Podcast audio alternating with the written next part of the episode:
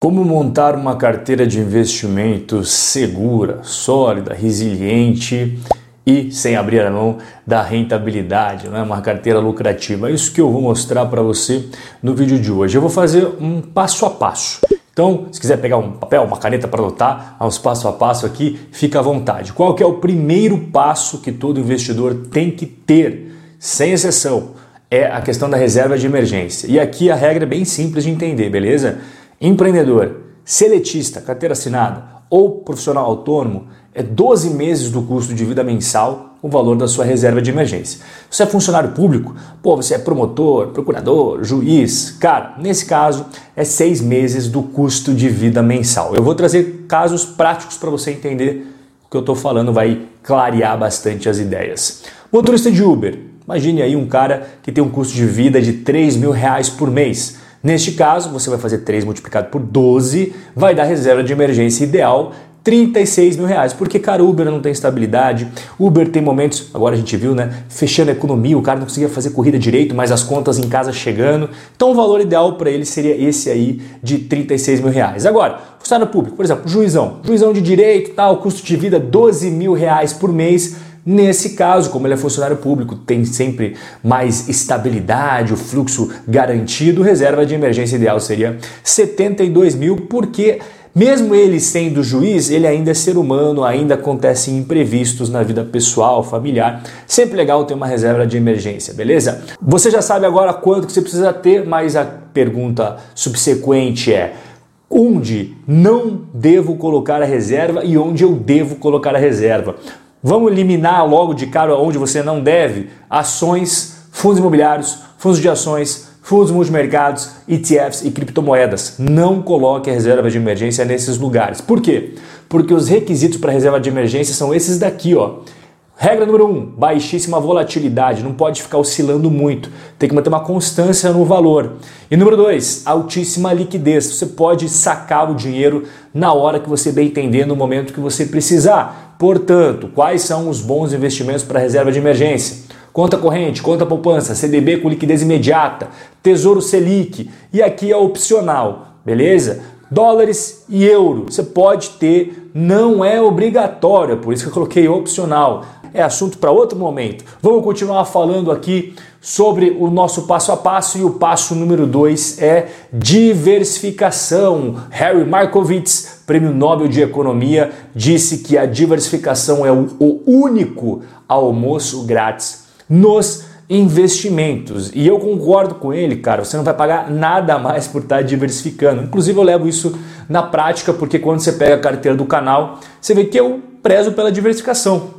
Aí você está vendo o último vídeo que eu postei, dia 25 de maio. O que, que tem ali? Ó? Paychex, Johnson Johnson, P&G, Nike, Aflac, Disney, Moody's, Monster, Visa, Rollins, etc. Isso só na parte de ações. E quando você vê isso expandido, que eu mostrei só as ações, você vê que eu também tenho ETFs de ações, que é o VT, eu também tenho ETFs de fundos imobiliários americanos, que é o VNQ, tenho sim renda fixa, que é o amarelinho e cinza aqui embaixo, ó o EMB e o BND. Então eu prezo bastante pela diversificação e acredito sim que ajuda muito o investidor. Terceiro passo classe de ativos. O David Swensen, falecido David Swensen, que foi o gestor lendário da Yale University, falou que inúmeros estudos sobre carteiras de investimentos concluíram que 90% dos retornos são provenientes de uma boa alocação de ativos. Então, cara, se você está falando de 90% dos retornos, é muito importante. E aí, quais são as classes de ativos que o próprio David Swensen fala que você tem que dar uma olhada com carinho? Ações nos Estados Unidos, ações de países desenvolvidos, por exemplo, Europa é uma série de países desenvolvidos, Japão, né? ações de países emergentes, que aqui é o caso do nosso querido Brasilzão, fundos imobiliários, aqui fundos imobiliários do mundo inteiro, beleza? Pré-fixado e atrelado à inflação quando o quesito é renda fixa. Ele acha legal você ter renda fixa sim e dividir elas entre aquelas que são pré-fixadas e aquelas que são linkadas à inflação, só para você entender. A carteira do David Swensen que ele utilizava era essa que está na tela. E já partimos aqui para a pergunta muito importante que é quanto em cada classe de ativos. Nós já sabemos quais são eles, agora quanto que eu devo ter? O nosso querido professor fala que no mínimo de 5 a 10%, ou menos menos que 5% numa classe de ativos não faz a menor diferença para sua carteira. Então o mínimo sempre tem que ficar ali de 5 a 10% e o máximo de 25 a 30%. É por isso que eu falo, cara. Você vai colocar na sua carteira, sei lá, fundos imobiliários 70%, eu não acho legal. É, e não faz muito sentido no meu ponto de vista. Cada um faz o que acha melhor. O David Sensei também pensa como eu e sempre fala ali, cara, no máximo 30%, cada uma dessas seis classes de ativos tá bem legal para o investidor de longo prazo. E aí nós caminhamos para o nosso próximo passo, que é quantas ações. Nós vimos quantas classes de ativos, mas e quando o assunto são ações individuais? Quantas nós devemos ter? E quem vai nos responder é o Ray Dalio, um dos caras mais ricos do mundo, com mais de 20 bilhões de patrimônio e também considerado o melhor gestor de hedge funds da história. Ele fala que 15 investimentos não correlacionados faz você reduzir seu risco em cerca de 80%. E caso você tenha ETFs, esse número pode ser bem menor. Rob, o que, que são investimentos não correlacionados? Olha, um exemplo para você: VEG e Nike. Apple e Sanepar, Microsoft e Taesa. Você viu que tem nada a ver? Isso daí são exemplos de ativos não correlacionados. Agora vou dar exemplo de ativos correlacionados. Banco do Brasil, Itaú, Bradesco, Santander, BB Seguridade, Porto Seguro, percebeu que todos eles são aqui financeiro. Então, quando o setor vai bem, eles caminham bem, quando o setor vai mal, eles caem juntos. Não é isso que é uma diversificação inteligente.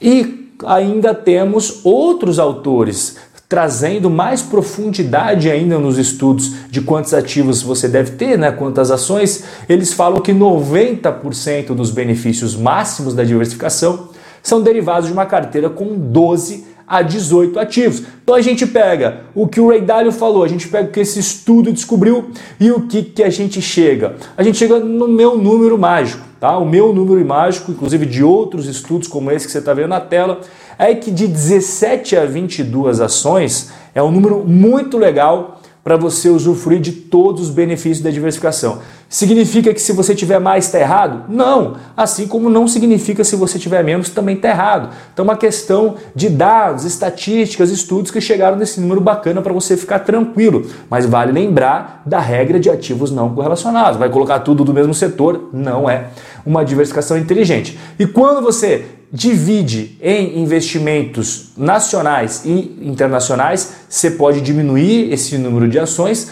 e quando você coloca ETFs, que é o que o nosso queridíssimo Ray Dalio falou, você também diminui o número de investimentos necessários para dar bem diversificado. Se é do seu interesse aprender mais sobre ações e carteira de investimentos, fica aqui o convite para as quatro aulas 100% digitais e gratuitas. É o primeiro link na descrição. Você clica, deixa o seu e-mail e vai receber essas aulas que você está vendo na tela aí direto na sua caixa de entrada, uma a cada dia, beleza? É 100% digital e gratuito para você. O nosso bate-papo de hoje vai chegando ao fim, mas eu vejo você no nosso próximo encontro. Um forte abraço, obrigado pela companhia, a gente se vê no nosso próximo vídeo.